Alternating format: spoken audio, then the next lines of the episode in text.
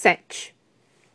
Dorian soara o alarme, mas os guardas já sabiam, e, quando ele disparou pelas escadas, seu caminho foi bloqueado e pediram que permanecesse na torre. Ele tentou sair de novo para ajudar, mas imploraram que ficasse. Imploraram para que não o perdessem.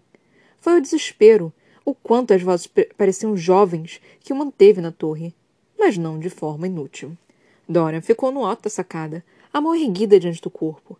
De longe, não podia fazer nada conforme as serpentes aladas destruíam tudo para além da muralha de vidro. Destroçavam prédios, arrancando telhados com as garras, arrancando pessoas.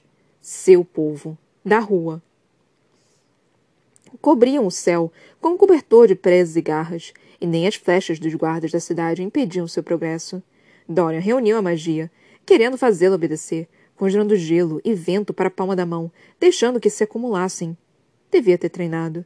Devia ter pedido que Aileen ensinasse alguma coisa enquanto estavam juntos. As serpentes aladas se aproximaram do castelo e da muralha de vidro, ainda de pé, como se, antes de alcançarem Dorian, quisessem lhe mostrar precisamente o quanto era impotente. Que chegassem, que viessem perto o suficiente para sua magia. O rapaz podia não ter o alcance de Aileen, talvez não pudesse envolver a cidade com poder, mas caso se aproximasse o bastante. Ele não seria fraco nem se acovodaria de novo. Uma primeira serpente alada chegou ao topo da muralha de vidro. Imensa. Muito maior que a bruxa de cabelos brancos e sua montaria coberta de cicatrizes. Seis voavam para o castelo de Dorian. Para a torre. Para o rei. Dorian daria a elas um rei. Ele deixou que se aproximassem mais, fechando os dedos em punho, cavando mais e mais a magia.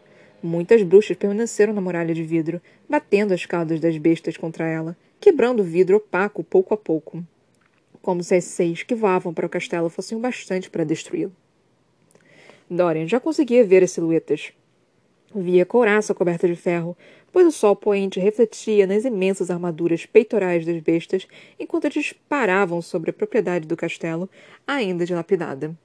Então, ao ver os dentes de ferro sorrindo para ele, no momento que os gritos dos guardas, que bravamente atiravam flechas das portas e janelas do castelo, se tornaram um estrondo em seus ouvidos, Dorian estendeu a mão na direção das bruxas. Gelo e ventas golpearam, destruindo bestas e montadora. Os guardas gritaram, alarmados, depois caíram em seu silêncio de espanto. Dorian arquejou para tomar fôlego, arquejou para se lembrar do próprio nome e do que era ao sentir a magia se derramando de dentro de si. Tinha matado enquanto estivera escravizado, mas nunca por vontade própria.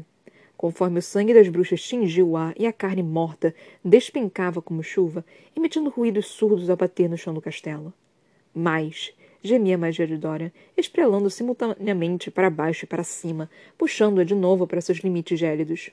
Além da muralha de vidro rachada, a cidade sangrava. Gritava aterrorizada. Mais quatro serpentes aladas cruzaram a muralha de vidro, que se despedaçava, guinando quando as montadoras notaram as irmãs aos pedaços.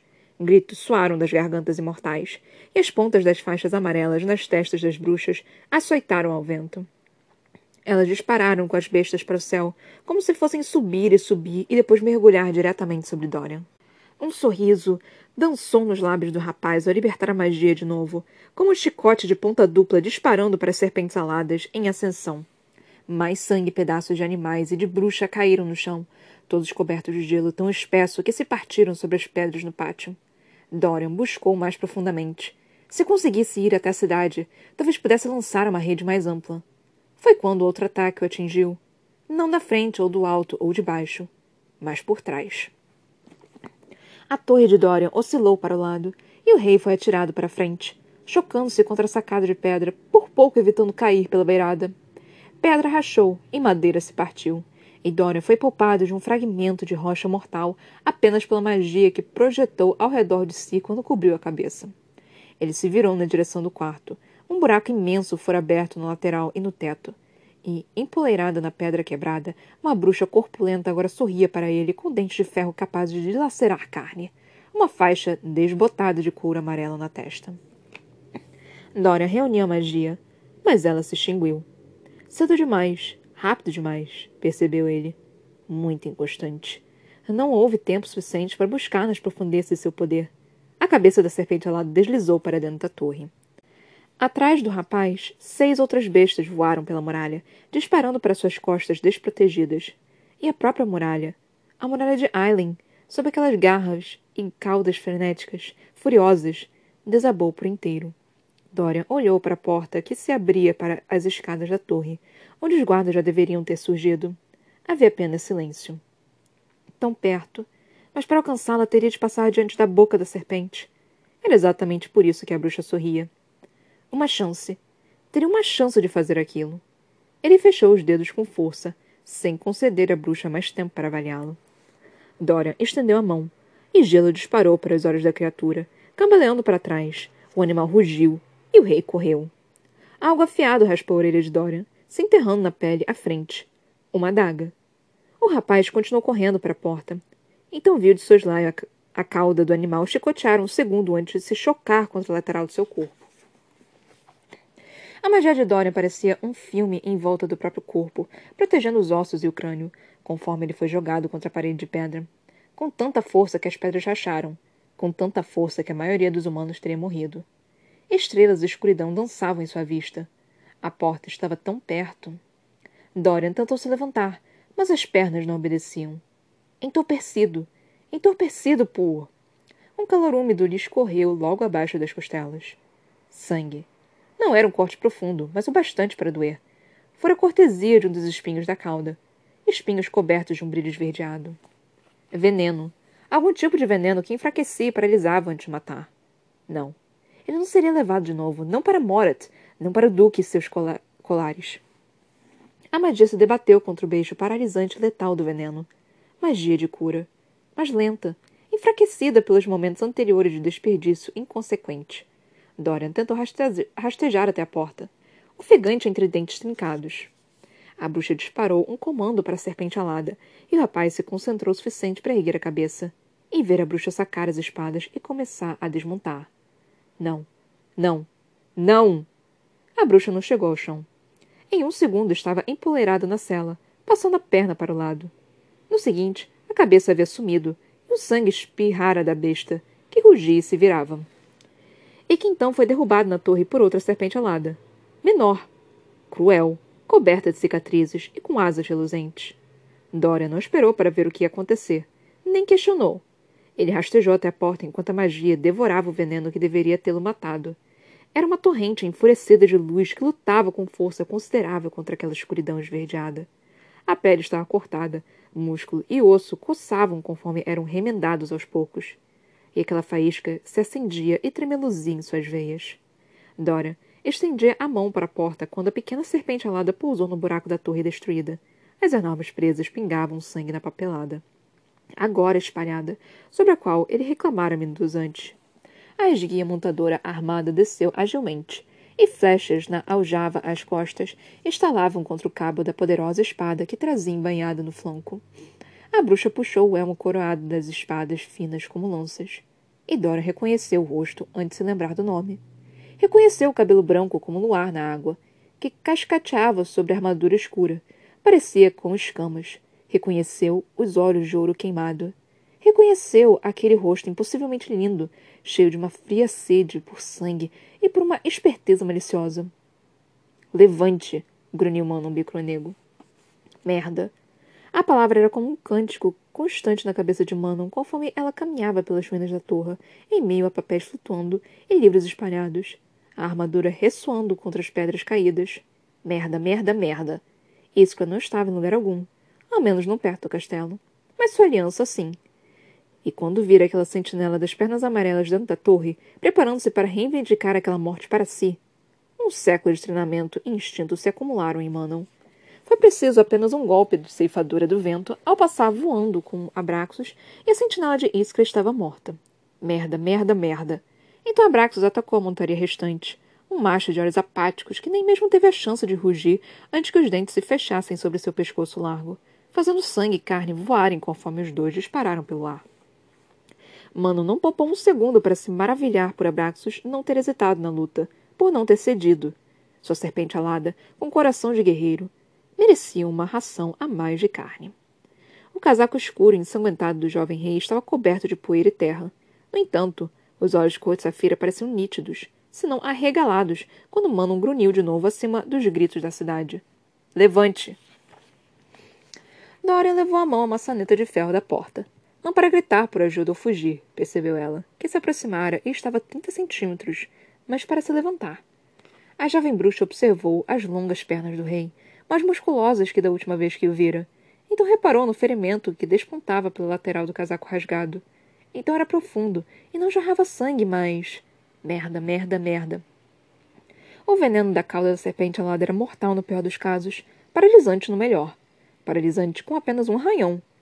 Deveria, ele deveria estar morto. Ou morrendo. O que você quer?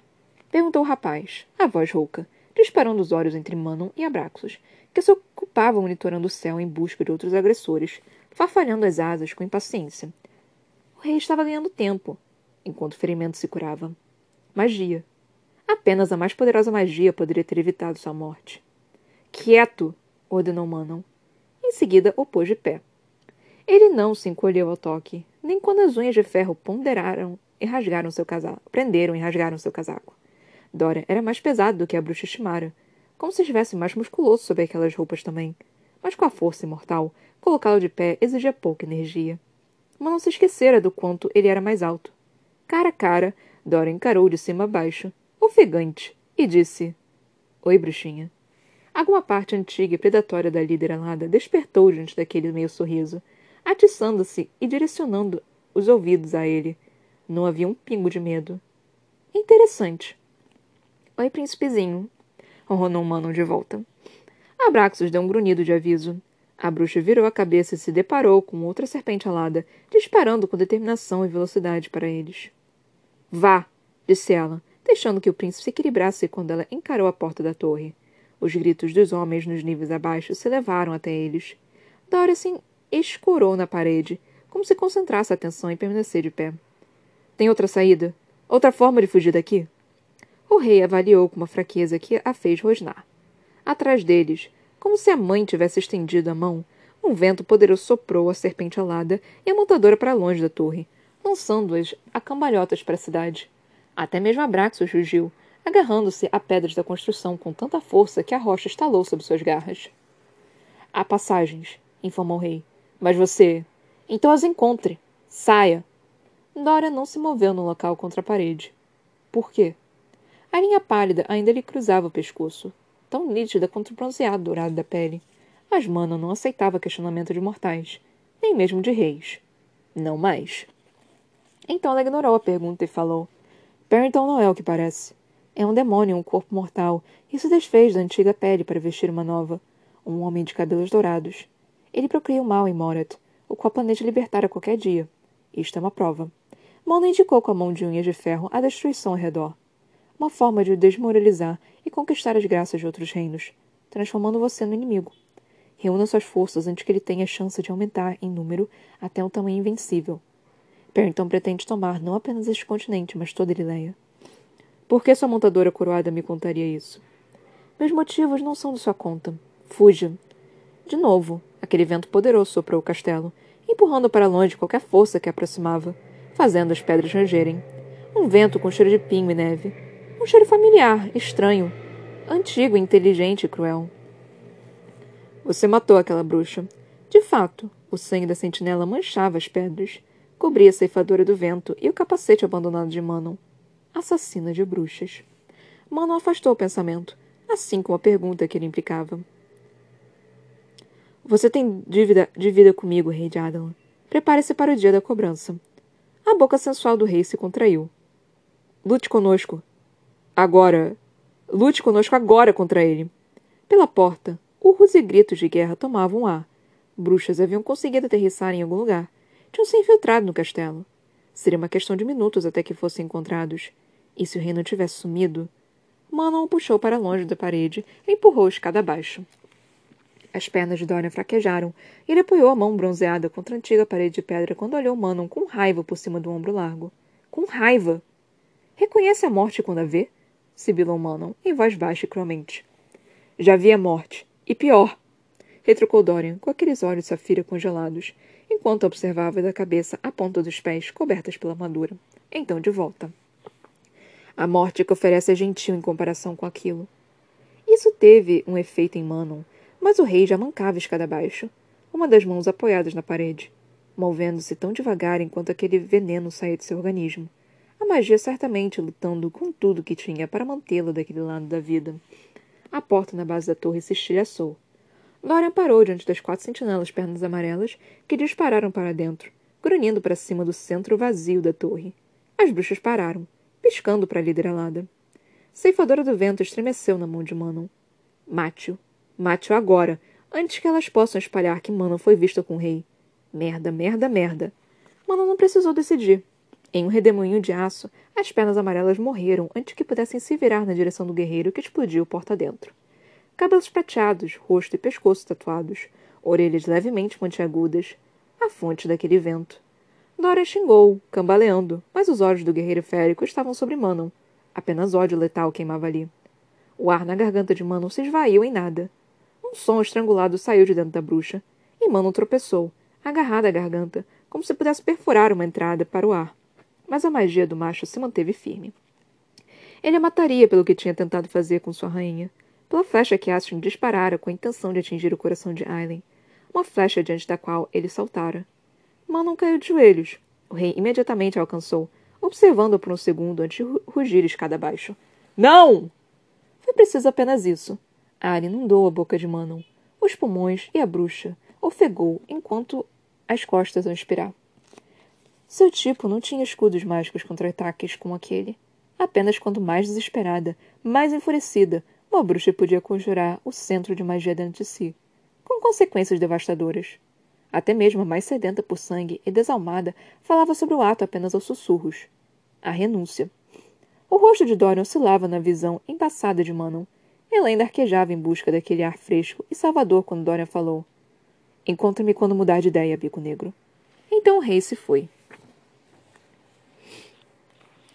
8. Rowan Whitehorn voara com comida ou sem comida ou água ou descanso durante dois dias. Mesmo assim, chegara tarde demais a Forte da Fenda. A capital estava um caos sob as garras das bruxas e suas serpentes saladas. Vira muitas cidades caírem ao longo dos séculos e sabia que aquela estava acabada. Ainda que o povo combatesse, seria apenas para encarar a própria morte. As bruxas já haviam derrubado a muralha de vidro de Aileen, outro movimento calculado de Erawan. Fora difícil deixar os inocentes lutando sozinhos e correr com determinação e agilidade ao castelo de pedra e à torre do rei. Rowan tinha uma ordem dada por sua rainha. Mesmo assim, chegara tarde demais. Mas não sem uma faísca de esperança. Dora Ravilha cambaleava conforme disparavam pelo corredor do castelo. A audição e o olfato aguçados de Rowan os mantinham longe do pior da batalha. Se os túneis secretos estivessem sendo vigiados, se não pudessem chegar aos esgotos, o férico calculava planos após planos. Nenhum terminava bem. Por aqui, falou o rei ofegante. Foi a primeira coisa que disse desde que correra escada abaixo. Estava em uma parte residencial do palácio que Rowan só vira no reconhecimento exterior, em forma de gavião. A ala da rainha. Existe uma saída secreta no quarto de minha mãe. As portas branco-pálidas da suíte estavam trancadas. Rowan explodiu com meio pensamento, fazendo com que a madeira se partisse e empalasse a mobília exuberante, assim como a arte nas paredes destruindo enfeites e coisas de valor. Desculpe, pediu ele ao rei, sem parecer arrependido. A magia do guerreiro estremeceu, um tremor distante para avisar que estava sendo drenada.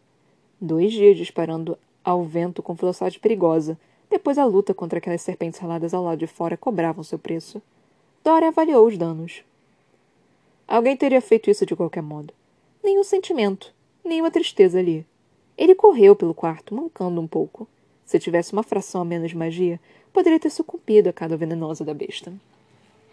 Ele olhou para o quadro por um segundo, e ma a mais que o necessário, o bastante para dizer tudo a Rowan. Em seguida, retirou a pintura, revelando um pequeno alçapão.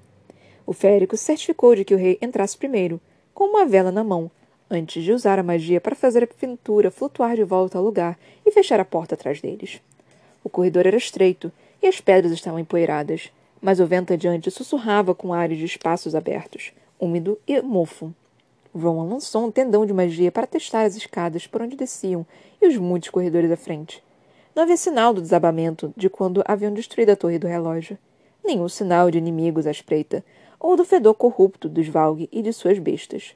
Uma pequena bênção. Os ouvidos féricos captavam os gritos abafados e os urros dos moribundos acima. Eu deveria ficar, comentou Dorian, baixinho. Um dom da magia do rei, então. Audição aguçada. Magia pura podia considerar ele qualquer dom. Gelo, chama, cura, sentidos aguçados e força. Talvez metamorfose se tentasse.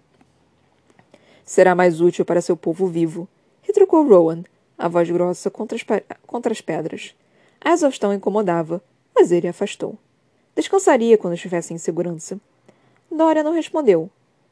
Já vi muitas cidades caírem, continuou Rowan. Já vi reinos inteiros caírem.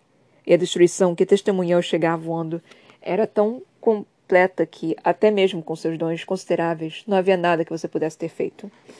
O guerreiro não tinha muita certeza do que fariam se aquela destruição fosse levada à porta de Orenth. Ou porque Erwan esperava. Pensaria nisso depois. Eu deveria morrer com eles. Foi a resposta do rei. Chegaram à base das escadas e a passagem se alargou em câmaras respiráveis. Mais uma vez, João serpenteou sua magia pelos muitos túneis e escadas. Aquele à direita sugeria que havia uma entrada para o esgoto ao fundo. Que bom! Fui enviado aqui para evitar que fizesse exatamente isso, declarou o férico, por fim. Dora olhou para ele por cima do ombro, encolhendo um pouco o corpo, pois o movimento esticava a pele ainda em cicatrização. Onde suspeitava Rowan, um ferimento aberto estivera muito antes. Agora havia apenas uma cicatriz vermelho vivo visível pela lateral do casaco rasgado. Você ia matá-la, constatou o rapaz. Ron sabia a quem ele se referia. Por que me impediu? Então Dorian contou sobre o encontro ao descerem mais profundamente nas entranhas do castelo. Eu não confiaria nela, comentou Rowan quando o rei terminou. Mas talvez os deuses nos deem uma ajuda. Talvez a herdeira das Bico Negro se junte à nossa causa. Caso seus crimes fossem descobertos primeiro. Ainda que eles só não fossem descobertos primeiro. Ainda que eles só tivessem treze bruxas e suas serpentes aladas, se aquela aliança era a mais habilidosa de todas as dentes de ferro, podia significar a diferença entre Orenf cair ou se manter de pé contra Erawan. Os dois chegaram aos esgotos do castelo.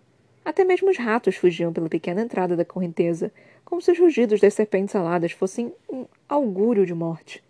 Eles passaram por um arco selado, por um desmoronamento, sem dúvida da erupção de fogo do inferno que ocorrera no verão. A passagem de Allen percebeu Rowan com um puxão no fundo do peito.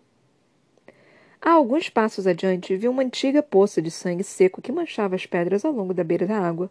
Um fedor humano permaneceu ao redor, maculado e desagradável.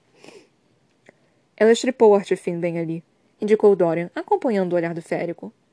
Ron não se deixou pensar naquilo, ou no fato de que aqueles tolos tinham ignora ignorantemente dado a uma assassina um quarto que se ligava aos aposentos da rainha. Havia um barco preso a um mastro de pedra, com o casco quase podre, mas sólido o suficiente, e a grade para o pequeno rio que serpenteava para além do castelo permanecia aberta. Rowan lançou de novo a magia ao mundo, provando o ar além dos esgotos. Nenhuma asa o partia, nenhum sangue maculava o caminho. Uma parte silenciosa ao leste do castelo. Se as bruxas tivessem sido espertas, teriam colocado sentinelas monitorando cada centímetro mas pelos gritos e pelas súplicas acima, ele sabia que as bruxas estavam perdidas demais na sede por sangue para pensar direito. Pelo menos por alguns minutos. Ele indicou o barco com o queixo. Entre.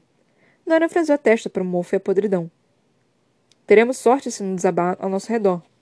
Você, corrigiu Rowan, ao seu redor. Não ao meu. Entre. Dora ouviu o tom de voz do férico e sabiamente atendeu. O que você. Ron tirou a capa e a jogou sobre o rei. Deite-se e coloque isso sobre o corpo. Com o rosto um pouco pálido, ele obedeceu. O férico cortou as cordas com um lampejo das facas. Então se transformou, batendo as asas alto o suficiente para que Dorian soubesse. A magia de Ron gemeu, fazendo esforço conforme puxava o que parecia ser uma embarcação vazia e oscilante para fora dos esgotos, como se alguém acidentalmente a tivesse soltado. Ao voar pela abertura do esgoto, ele protegeu o barco com uma parede de ar sólido contendo o cheiro do rei e evitando que flechas perdidas o perfurassem. Rowan olhou para trás apenas uma vez enquanto seguia acima do pequeno rio e do barco. Apenas uma vez, para a cidade que tinha forjado, destruído e abrigado sua rainha. A muralha de vidro conjurada por Aileen não passava de ruínas e cacos reluzindo nas ruas e na grama. Aquelas últimas semanas de viagem havia sido uma tortura. A necessidade de estar com ela, de prová-la, estava os deixando louco, Considerando o que Darrow dissera, Talvez, apesar da promessa ao partir, tivesse sido bom não darem aquele passo final. Estivera na mente de Rowan muito antes de Darrow e de seus decretos de bosta. Rowan era um príncipe, mas apenas em nome. Não tinha exército, nenhum dinheiro. Os fundos consideráveis que possuía ficaram em Doranelli, e Maeve jamais lhe permitiria reivindicá-los. Provavelmente já tinham sido destruídos entre os primeiros encheridos, assim como as terras e residências do guerreiro. Não importaria se alguns deles, dos primos com os quais fora criado, se recusassem a aceitar por lealdade e teimosia típicas dos Whitehorn. Tudo que Rowan tinha a oferecer à rainha era a força da espada, a grandeza da magia e a lealdade do coração. Tais coisas não venciam guerras. Ele sentiu o cheiro de desespero em Aileen. Embora sua expressão estivesse neutra quando Darwin falou. Ele conhecia a alma incandescente. Aileen o faria. Consideraria casamento com um príncipe ou lorde estrangeiro, mesmo que aquela coisa entre eles. Mesmo que Rowan soubesse que não era apenas luxúria, ou mesmo apenas amor. Aquela coisa entre eles, sua força, poderia devorar o mundo. E se a acolhessem, se acolhessem um ao outro, poderia muito bem ser o fim. Por isso não pronunciara as palavras que queria dizer a Aileen havia algum tempo, mesmo quando a cada instinto o incitava a fazer aquilo ao se despedirem. E talvez ter Aileen apenas para perdê-la fosse a punição por ter deixado a parceira morrer. A punição por finalmente abandonar aquele luto e aquele ódio. O bater das ondas era quase inaudível por cima do rugido de serpentes aladas e dos gritos de inocentes pedindo a ajuda que jamais viria. Ron afastou a dor no peito. A vontade de se virar. Aquilo era guerra. Aquelas terras sofreriam muito mais nos dias e meses seguintes. Sua rainha, não importava quando tentassem protegê-la, sofreria bem mais. Quando o barco navegou para o pequeno rio que descia ao delta do Avery, como um gavião de cauda branca voando bem acima, as muralhas do castelo de pedra estavam banhadas em sangue. 9. Elide Lockham sabia que estava sendo caçada. Durante três dias tentara despistar o que quer que seguia pela extensão infinita da floresta carvalhal, mas no processo também se perdera. Três dias insones, mal parando por tempo bastante para buscar comida e água. Ela havia virado para o sul uma vez, para refazer a trilha e apagar as pistas. Acabara seguindo um dia naquela direção.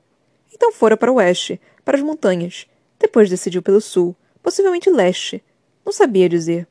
Estivera correndo na ocasião, e a floresta carvalhal era tão densa que ele mal conseguia acompanhar o sol. E sem uma visão clara das estrelas, sem ousar parar a fim de encontrar uma árvore onde pudesse subir, não fora capaz de encontrar o Senhor do Norte. O farol de volta para casa. Ao meio-dia do terceiro dia, estava quase em prantos. Por exaustão, por ódio, pelo medo que lhe invadiu os ossos. O que quer que a caçava lentamente, com certeza se demoraria matando-a. Com a faca tremendo na mão, ela parou com uma clareira, onde havia um estreito córrego que passava dançando, ágil por ela.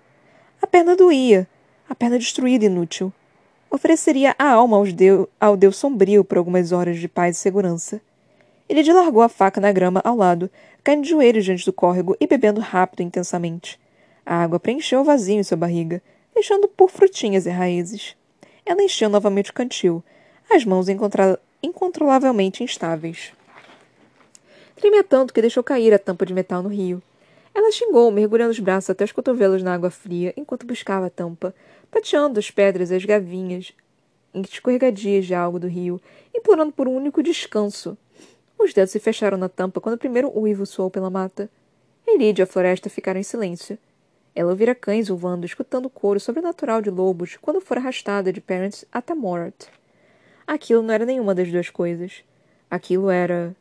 Houvera noites em Morat quando fora arrancada de sono por causa de uivos como aquele.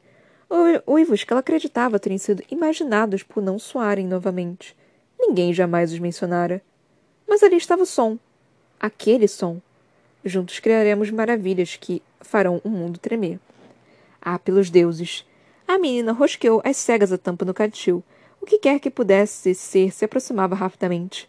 Talvez uma árvore, o alto de uma árvore pudesse salvá-la, escondê-la. Talvez. Elite se virou para enfiar o cantil na bolsa.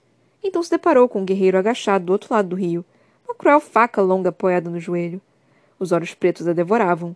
Os cabelos na altura dos ombros eram igualmente pretos, e o rosto parecia severo quando ele disse, em um tom de voz que parecia granito: A não ser que queira virar almoço, menina. Sugiro que venha comigo.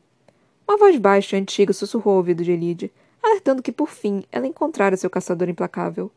E que os dois tinham se tornado presa de outro. Lorcan até ouviu os grunhidos crescentes na floresta antiga e soube que, provavelmente, estavam prestes a morrer. Bem, a garota estava prestes a morrer. Fosse nas garras do que quer que os perseguisse ou na ponta de sua lâmina. O guerreiro ainda não decidira. Humana. O cheiro de canela e sabugueiro era completamente humano. No entanto, aquele outro cheiro permanecia. Uma gota de escuridão tremeluzindo sobre a menina, como as asas de um beija-flor. Ele poderia ter suspeitado de que a menina conjurara as bestas, não fosse pelo odor de medo maculando o ar.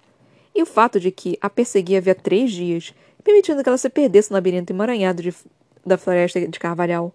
Além disso, encontrara poucos indícios de que a garota estivesse sob controle dos Valg. Lorcan ficou de pé, e os olhos escuros da jovem se arregalaram ao reparar na altura impressionante. Ela continuou ajoelhada diante do rio, estendendo a mão suja para a daga que deixava totalmente largada na grama. Não era burra nem estava desesperada o suficiente para erguer a arma contra Lorcan. Quem é você? A voz rouca da jovem era baixa. Não era a coisa doce e aguda que ele esperava devido à delicadeza estru estrutura curvilínea. Greve e fria e firme. Se quiser morrer, advertiu Lorcan, então vá em frente. Continue fazendo perguntas. Ele se virou na direção norte. Naquele momento, o segundo conjunto de grunhidos começou. De outra direção. Dois bandos aproximando-se. Grama e tecido farfalharam e, quando Lorcan olhou, a garota estava de pé, a adaga preparada e o rosto pálido de náusea, pois havia percebido o que acontecia. Estavam sendo arrebanhados. Leste ou oeste? Su sugeriu Lorcan. Durante os cinco séculos em que estivera matando pelo mundo, jamais houvera grunhidos com aqueles de qualquer tipo de besta. Ele soltou o um machado na lateral do corpo. Leste, sussurrou a garota, os olhos disparando para ambas as direções. Eu. Eu fui aconselhada a ficar longe das montanhas. Serpentes aladas, que são bestas enormes, patrulham por lá. Sei o que é uma serpente alada, retrucou Lorcan. Alguma irritação disparou nos olhos escuros da jovem diante do tom de voz do guerreiro, mas o medo a afastou. A garota começou a recuar para a direção que escolhera. Uma das criaturas soltou um grito esganiçado. Não era um som canino. Não, aquele era um guincho agudo, como um morcego, porém mais intenso, com mais fome. Corra, ordenou ele. Ela correu. Lorcan precisou dar crédito à menina. Apesar da perna ainda ferida, apesar da exaustão que a tornara desleixada nos últimos dias, ela disparou como uma corça em meio às árvores, o terror provavelmente espantando qualquer dor. Ele saltou pelo amplo córrego com facilidade, cobrindo a distância entre os dois em apenas um segundo. Lentos. Aqueles humanos eram tão desgraçadamente lentos. A expressão de Elide já estava ofegante conforme subia uma colina, fazendo barulho suficiente para alertar quem o seguia. Estalos soaram na vegetação atrás deles, vindos do sul. Dois ou três pelo som. Grandes pelos galhos partidos e as passadas surdas. A garota chegou ao topo da colina, cambaleando. Ela ficou de pé e Lorcan olhou para a perna de novo. Seria inútil tê-la seguido por tanto tempo se a jovem morresse naquele momento. Por um segundo ele contemplou o peso no casaco. A chave de Weird escondida. Sua magia era forte, mais forte que a de qualquer macho semiférico em qualquer reino, em qualquer domínio. Mas se usasse a chave. Se usasse a chave, então mereceria a maldição que ela traria. Então Lorcan projetou uma rede de poder atrás dos dois. Uma barreira invisível soprando negras correntes de vento. A garota enrijeceu, virando a cabeça para ele ao ver o poder que saía do guerreiro como uma onda. A pele de Elide empalideceu mais, porém ela seguiu, meio caindo e meio correndo, colina abaixo. Um instante depois, soou o impacto de quatro corpos imensos contra a magia de Lorcan. O odor de sangue da garota, que se cortava em pedaços e raízes, preencheu o nariz do guerreiro. Ela não era nem de perto suficientemente rápida. Lorcan abriu a boca para ordenar que se apressasse quando a parede invisível se partiu. Não se partiu, mas rachou, como se aquelas bestas a tivessem rasgado. Impossível. Ninguém conseguiu ultrapassar aqueles escudos, nem mesmo o maldito Rowan Whitehorn. Mas era certo que a magia fora quebrada. A garota atingiu a vala na base da colina, quase chorando diante da expansão plana da floresta adiante, e disparou, a trança escura balançando e a mochila quincando as costas magras. Lorcan a seguiu, olhando para as árvores de cada lado, conforme os grunhidos e farfalhares recomeçaram. Estavam sendo arrebanhados, mas na direção de quê? E se aquelas coisas tinham lhe parte da magia? Fazia muito, muito tempo que Lorcan não tinha um novo inimigo para estudar, para destruir. Continue, grunhiu ele, e a garota nem mesmo olhou para trás enquanto o guerreiro parava subitamente entre dois carvalhos altos. Ele estivera reunindo a magia havia dias, planejando usá-la na garota humana, mas não humana, quando se entediasse ao persegui-la. Portanto, o corpo fervilhava com magia. O poder pedindo liberdade. Lorcan girou o machado na mão. Uma, duas vezes. O metal cantando pela floresta densa. Uma corrente fria, emoldurada por névoa preta, dançou entre os dedos de suas mãos. Não era vento como o de Whitehorn, nem luz e chama como a rainha vadia de Whitehorn, nem mesmo magia pura como a do novo rei de Adalan. Não, só magia era aquela da vontade, de morte, pensamento e destruição. Não havia nome para ela.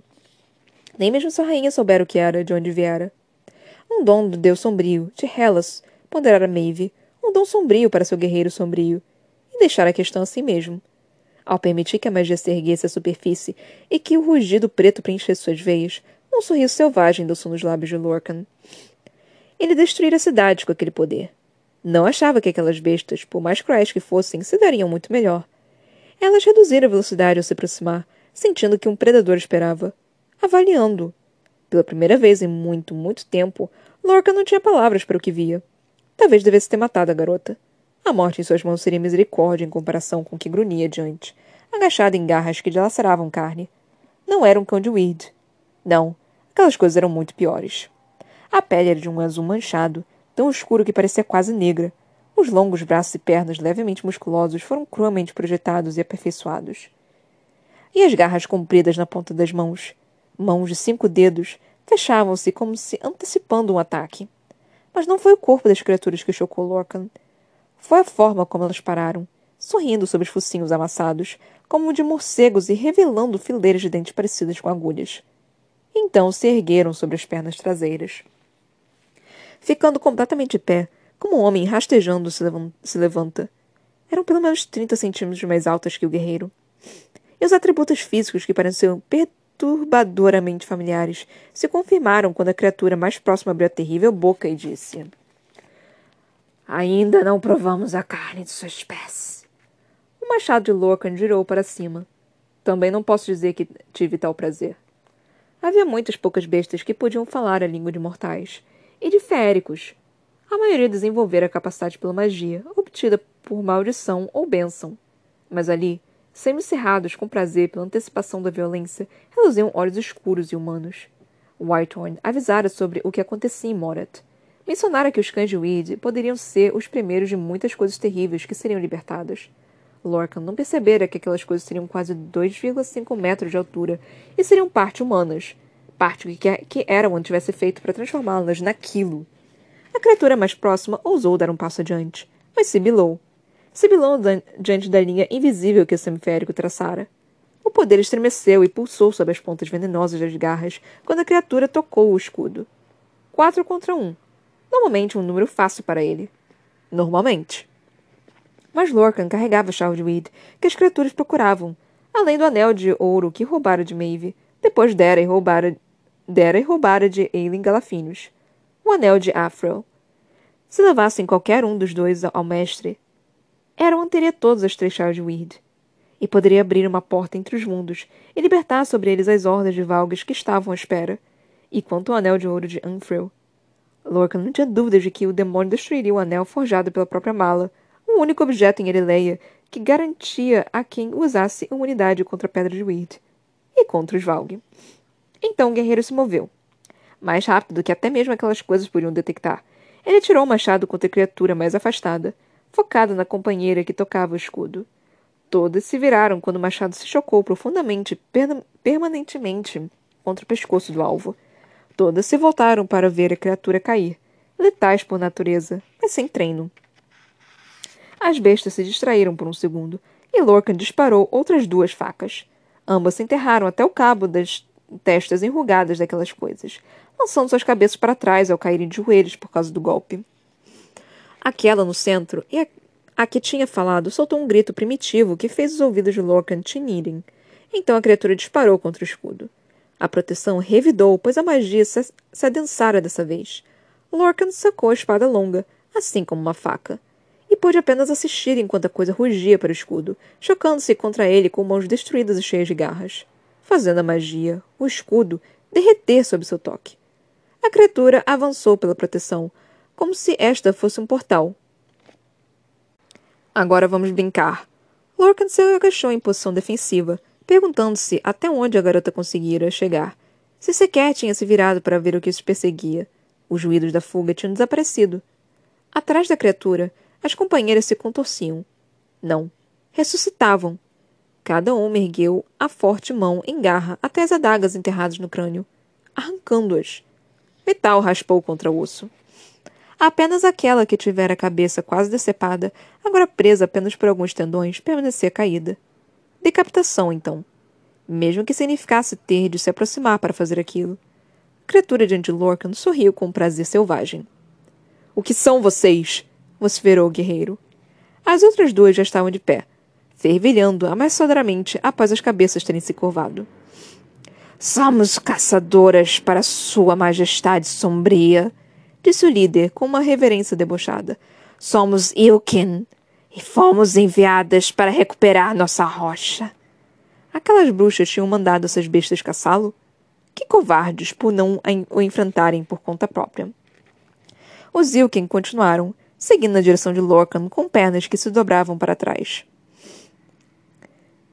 Íamos lhe dar uma morte rápida, um presente. As largas narinas da besta se dilataram, captando os odores da floresta silenciosa. Mas como se colocou entre mim e, minha, e nossa presa, nos dilaceremos com seu demorado fim. Não era ele. O guerreiro não era o que as serpentes aladas perseguiam havia dias, mas era o que as criaturas tinham ido reivindicar. Elas não faziam ideia do que ele carregava, de quem ele era. O que quer com ela? perguntou Lorcan, monitorando a lenta aproximação das três. Não é da sua conta, retrucou o líder. Se houver uma recompensa, ajudarei vocês. Olhos escuros e desalmados dispararam na direção do guerreiro. Você não protege a garota? Lorcan deu de ombros, rezando para que não conseguissem sentir o cheiro do blefe, conforme ganhavam mais tempo para a jovem, conforme ganhava tempo para que ele mesmo decifrasse o enigma do poder das criaturas. Nem mesmo sei seu nome. Os três Ilken se entreolharam. Houve um lampejo de pergunta e decisão. Então o líder falou. Ela é importante para nosso rei. Recupere-a, e ele o encherá com poder muito maior que escudos frágeis. Era aquele o preço para os humanos que um dia foram. magia, que, de alguma forma, era imune àquele que fluía naturalmente no mundo? Ou será que a, a escolha fora tirada deles, tão certamente quanto as almas haviam sido roubadas? Por que ela é importante? As criaturas já estavam à distância de um cuspe. Lorcan se perguntou quanto tempo levariam para reabastecer o suprimento de qualquer que fosse o poder que lhe permitia cortar magia. Talvez estivessem ganhando tempo também. Ela é uma ladra e uma assassina. Deve ser levada a nosso rei por justiça, declarou Wilkan. Lorcan podia ter jurado que aquela mão invisível lhe tocara o ombro. Ele conhecia aquele toque. Confiara nele a vida toda. Fora o que o mantivera vivo todo aquele tempo. Um toque às costas para seguir em frente lutar, matar, inalar a morte. Um toque no ombro para, em vez disso, fugir. Para que soubesse que havia apenas fatalidade adiante. A vida estava atrás. O Wilkan sorriu mais uma vez. Os dentes brilharam na escuridão da floresta. Como sem resposta, um grito soou às suas costas.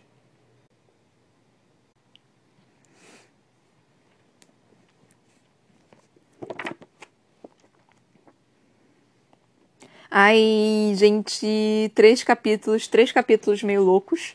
Três capítulos diferentes, de histórias diferentes, e meu Deus do céu. Eu nem tô com tanto tempo assim, gente. O que, que eu falo primeiro? O que, que eu falo primeiro? Ah! É, ok, vamos tentar falar aqui primeiro dessa parte aqui do Lorcan e do. da Erid, que foi o último capítulo. É, cara, eu tenho quase certeza que o Lorcan vai acabar se apaixonando pela Erid ou alguma coisa assim. É, ele ainda não percebeu que Cara, isso tudo é meio que perigoso, né? Porque ele tá carregando uma porra de uma chave de weed. E o Lorca não sabe que a chave de weed dele foi meio que uma, uma falsa. Ele com certeza vai ficar puto com isso, mas tipo, você, ah, você meio que roubou da Aileen também, né? Então assim, é, kit, talvez? Talvez você esteja um kit. É, então pode ser talvez algo desse tipo, não sei dizer. Ele, ele vai ficar puto, ele não, não, não é muito desse tipo, não.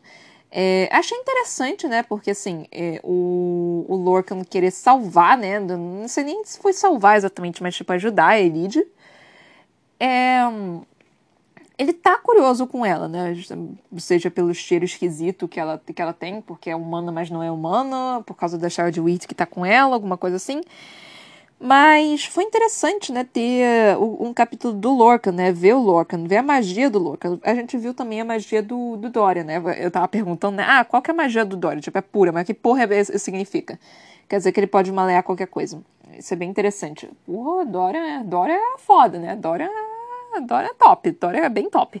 Mas enfim, Aí isso acontece. Aí tem essas novas criaturas, né? O Ilska, Ilska, é, que porra é? Ilken, o Zilken, nós temos o Zilkin aqui. É, eu, eu não sei o que vocês pensaram, mas, mas eu penso num Slender com, com um focinho de. Eu, eu penso mais ou menos num Slender com um focinho de morcego e os dentes bem afiadinhos. É isso que eu penso. Eu provavelmente devo estar errado na, na descrição. Eu sou péssima para conseguir é, ter descrição, é, visualizar a descrição, cara. Eu sou péssima para isso, tipo, terrível mesmo. Toda vez que descrevem alguma coisa, a minha cabeça vai para um bicho completamente diferente do que é para ser, sabe? Então eu, eu sou terrível para isso. Mas aí nós temos criaturas novas, interessante. É... é... outra coisa também que, que eu achei interessante foi parece, né, que a deusa que, que meio que tá junto do, do Lorcan, né, que ajuda o Lorcan, é a mesma deusa da, que ajuda a Elide. Então talvez tem, eles tenham essa conexão, uma conexão desse tipo por causa disso, porque são, é a mesma deusa barra deus, eu não sei se Deus tem gênero. É... Então pode ser o mesmo Deus, né, que, que tá cuidando um do outro, e talvez esse mesmo Deus tenha trazido os dois juntos pra meio que ajudar o Lorcan e a Elide, né? Porque eu tenho quase certeza que eles vão acabar juntos, gente. É, é uma coisa assim que, que eu, eu, tô, eu tô vendo, já tô tipo, quando eu vi, ah, não, porque Lorcan tá perseguindo a Elide. Hum. Hum, hum, hum, hum, ok, gente, ok. Tô, tô, tô sentindo mais um chip se formar aqui. Ma, ma, mais um barquinho pra gente. Mais um barquinho pra gente. Então, foi mais ou menos isso. É, aí nós tivemos o capítulo 8 e capítulo 7. Que foi bem interessante, né? Porque, tipo, eu, eu já tinha esquecido como é que o último capítulo tinha acabado. E o capítulo 8 e 7 são complementares, né? Do Roman e do Dorian. Aí o que, que acontece aqui? No capítulo 7, tipo, a gente, come... a gente teve, né, no final do capítulo 6, que foi o ataque, né, das bruxas em, em cima da cidade. Aí, aí começamos com Dorian, tipo, falando o que, estava acontecendo, tipo, os, os, guardas desesperados, tipo, não, pelo amor de Deus, não vai embora, não, não sai, que a gente precisa de você vivo, pelo amor de Deus. E eu, eu também, tipo, mano, eu sei que tu tem poder, mas tá, tu, tu treinou. E ele falando, né, cara, eu devia ter pedido ajuda da Aileen, alguma coisa assim, eu sim. Por que, que você não pediu mais dicas, meu filho? Ela só foi embora, você podia ter pedido mais dicas, qualquer coisa, sabe? Qualquer coisa, você tem, você tem, você tem magia! Você tem magia! E aí, aí também, cacete, por que, ela não pensou, hum, vou dar umas dicas pro Dorian sobre a magia, porque, porra, eu sei como é que é ter uma magia incontrolável que eu não consigo controlar, que eu, que eu não sei o que fazer, porque o negócio se esvai completamente e é isso. Mas nenhum deles pensou sobre isso, né? Nenhum deles tentou pensar sobre isso. Tá todo mundo preocupado demais com outras coisas. Mas, mas, mas em treinar ninguém tá preocupado, né? É todo mundo Naruto nessa porra, é todo mundo Dragon Ball nessa porra, é todo mundo Goku nessa merda. Nasce, nasce, é, nasce perfeito, tipo, nasce com uma porra de um, de um demônio de nove caudas dentro dele. E é isso, você tira poder do seu cu. É isso que acontece. É, é isso, mas enfim. É, se bem que Naruto foi, uma, foi um péssimo foi um péssimo exemplo, acho que Goku também, porque ambos treino, treinaram pra caralho pra conseguir chegarem onde eles quiseram chegar. Acho que é melhor. É, melhor exemplo seria do Neji, do, do anime Naruto. O Neji é, é considerado um gênio, né? Então acho que, tipo, e o Sasuke também, né? Mas o Sasuke treinou pra cacete também, coitado. O Itachi! O Itachi é isso! Então. eu fazendo várias referências de Naruto, mas enfim. Aí tivemos isso. Aí tivemos uma bruxa, né? Tipo, quase pegando Dorian. E eu já tava tipo, mano, é a Iskra. Me fala que é a Iskra. Aí, tipo, a cabeça dela indo embora. Eu falei, mano, a, a mano matou a, a, a Iskra. Só que aí falando, não, porque é uma sentinela, né? Eu fiquei, puta que pariu. Podia ter sido a Iskra, né? Podia, podia ter sido a Iskra. Por, por que não? Por que não? Aí, enfim.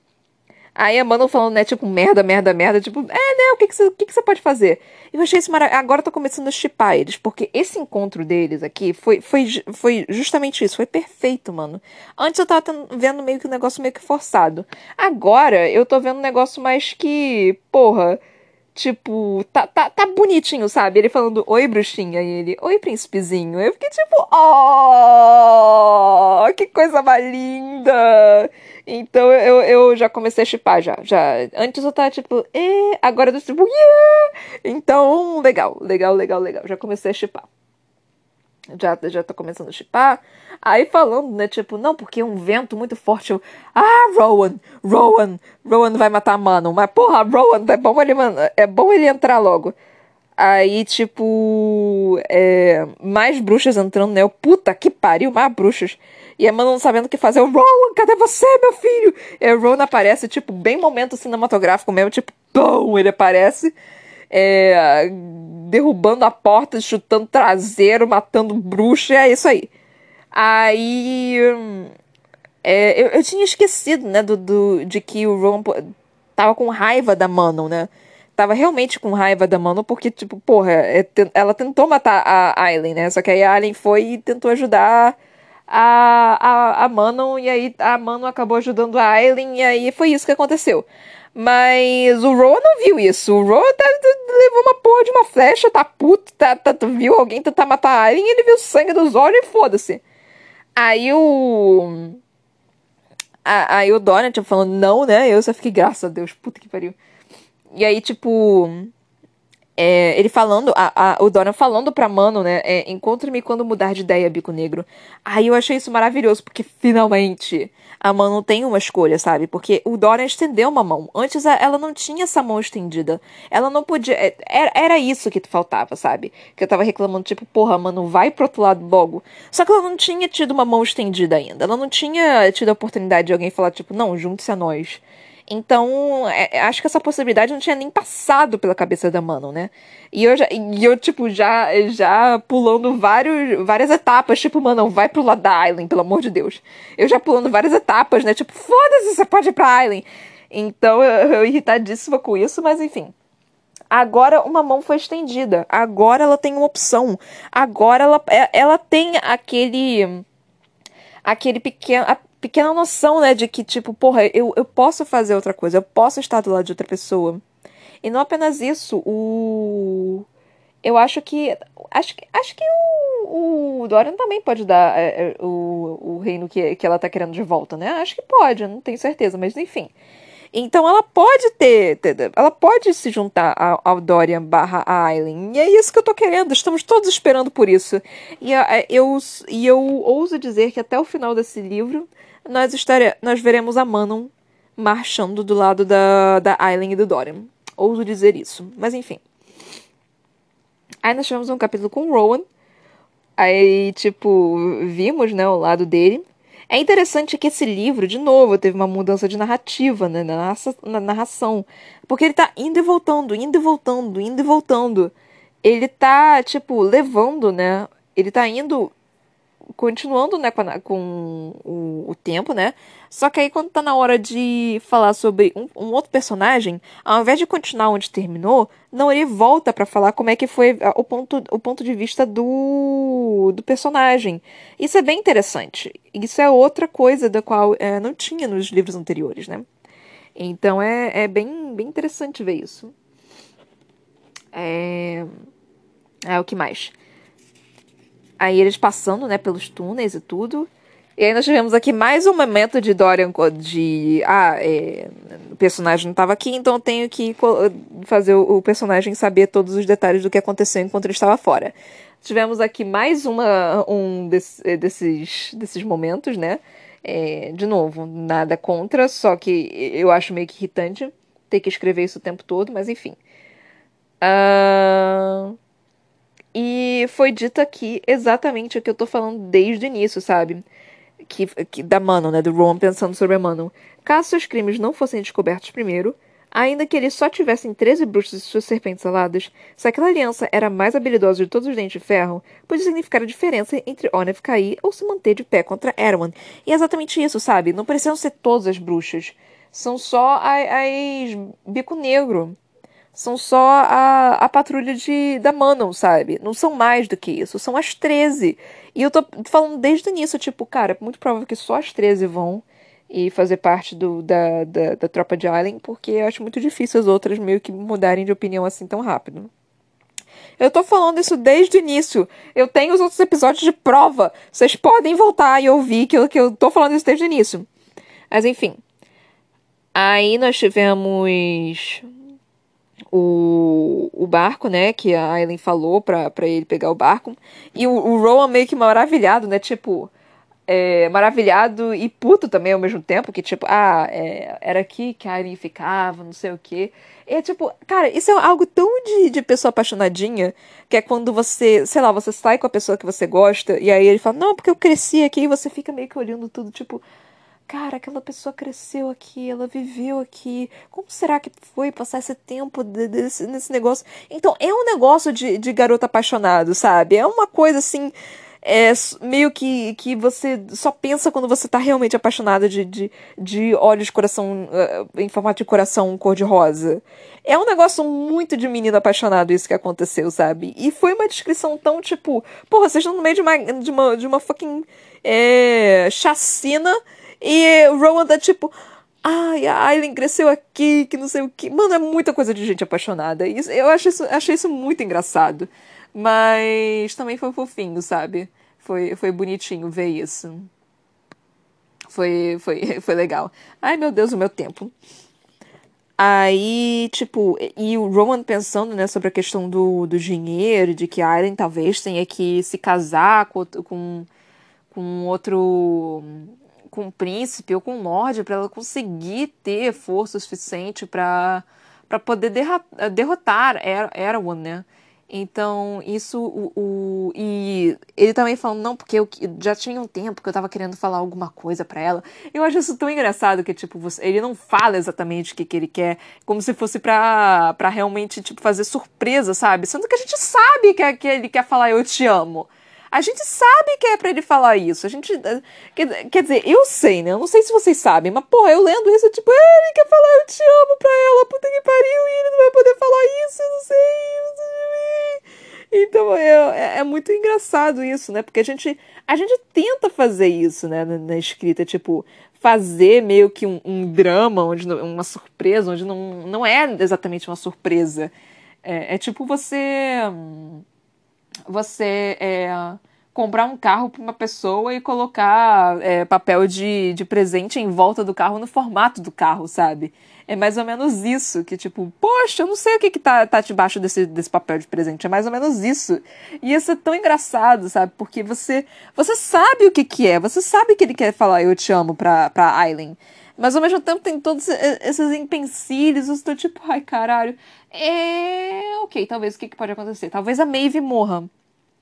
Talvez a Maeve morra, porque se a Maeve morrer, o, laço, o negócio de sangue, laço de sangue, sei lá, promessa de sangue que todas essas outras pessoas fizeram com a Maeve acabou.